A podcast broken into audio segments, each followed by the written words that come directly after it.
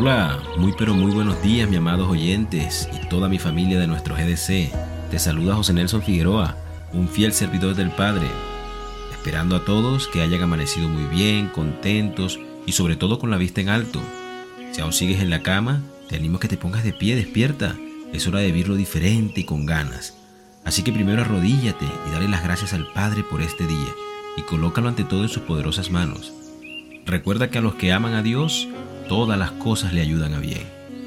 Hoy traigo para ustedes una historia muy antigua que nos edificará mucho y nos mostrará la importancia de la unión, la cual decidí llamarla El halcón y el águila. Cuenta una leyenda de los indios maya que una vez una pareja de novios tomados de la mano llegaron hasta la tienda del viejo maestro. Estos dos enamorados eran Toro Bravo, el guerrero, y Nube Alta, la hija del cacique. Cuando el maestro salió a recibirlos, los jóvenes expresaron, Nos amamos, dijo el joven, y nos vamos a casar, afirmó ella.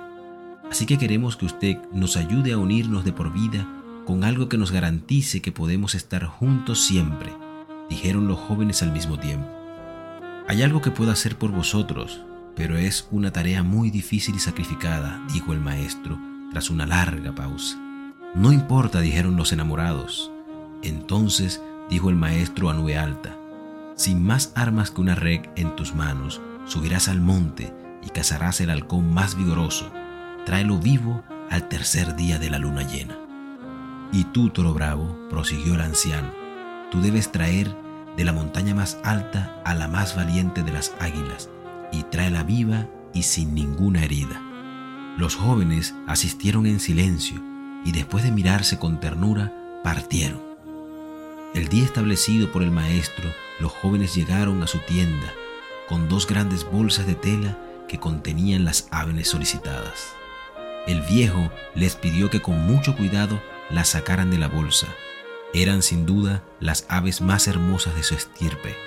Ahora, dijo el maestro, atad entre sí a las aves por las patas con esta tira de cuero, y después soltadlas y dejadlas que intenten volar. El águila y el halcón intentaron levantar el vuelo, pero solo consiguieron revolotearse en el suelo, y irritadas por su incapacidad, las aves arremetieron a picotazos entre sí. Esta es mi enseñanza, respondió el maestro. Jamás olviden lo que han visto hoy. Ustedes son como el águila y el halcón. Si se atan el uno al otro, aunque sea por amor, vivirán arrastrados y tarde o temprano se harán daño el uno al otro. Si quieren que vuestro amor perdure, vuelen juntos, pero jamás atados. ¡Wow! Esta es una leyenda muy fascinante. ¿Cuántos de nosotros iniciamos nuestra vida en pareja siempre ilusionados, entusiasmados, con grandes alegrías y con una visión de que jamás nos separaremos. Incluso nuestro pensamiento egoísta y sin sentido decimos que preferimos a nuestra pareja que a Dios. Pero la realidad ha mostrado que entre más deseamos atarnos entre nosotros mismos, lo que hacemos es separarnos más y terminar como ese águila y ese halcón, arremetiéndonos a picotazos y no pudiendo emprender el vuelo jamás. Y fíjate que la palabra de Dios dice en Eclesiastés 4:12, y si alguno prevaleciere contra uno, dos lo resistirán, y cordón de tres dobleces no se rompe pronto. Y es que es maravilloso cuando logramos entender que nuestra relación jamás avanzará si no ponemos a Dios delante de ella. Porque cuando es Dios quien sostiene tu matrimonio, es muy diferente este andar. Porque podrás tropezar, pero no caerás, porque el Señor lo sostiene de su mano. Por eso hoy, mi amado oyente, quiero decirte que abrazas a tu esposo o esposa, no importa los problemas que hayan tenido, Dios los colocó juntos para que anduviesen con Él. Y fíjate que muchas son las aflicciones del justo, pero la palabra de Dios dice que de todas ellas te librará Jehová. Recuerden que no se trata jamás de andar atados, sino juntos, pero sostenidos de la mano del Todopoderoso. Y es justo cuando comprendamos que es el Padre quien nos da la victoria, es cuando comenzaremos a valorar más la intimidad que tenemos con Él, y que colocar mi relación en sus manos fue lo primero que debía hacer porque así seremos como lo dice su palabra en Isaías 32.2.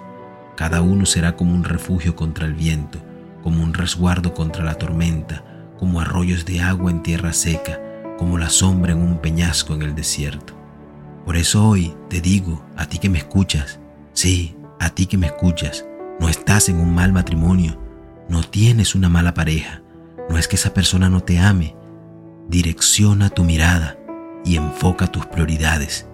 Dios te dice hoy, yo soy primero, y luego verás y gozarás de lo que jamás has podido ver. Dejo esta oración para ti. Amado Padre Celestial, en este día quiero abrir las puertas de mi corazón, de mi vida, para que entres en mi ser, en mi hogar, en mi familia, y seas tú restaurando y alineando todo lo que no he podido. Muéstrame cada día que lo primero en mi vida eres tú, que antes de pensar en cómo mejorar mi matrimonio, cómo conseguir una pareja o cómo perdonar a mi esposa, debo direccionar mi mirada a ti y verte como mi amado y como mi redentor.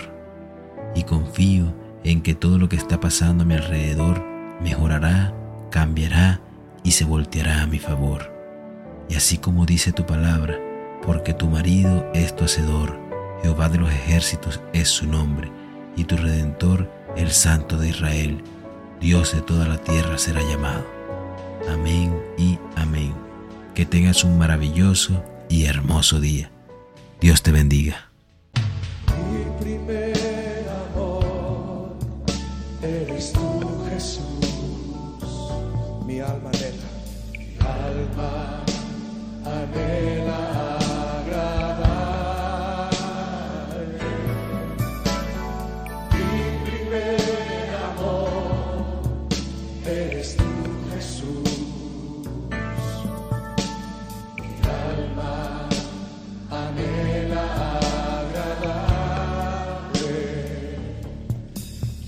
Quiero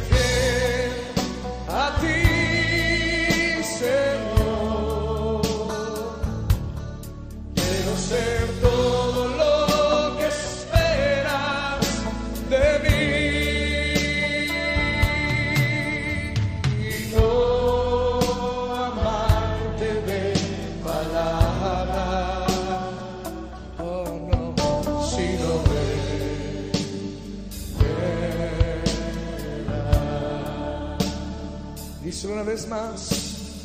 Mi primer amor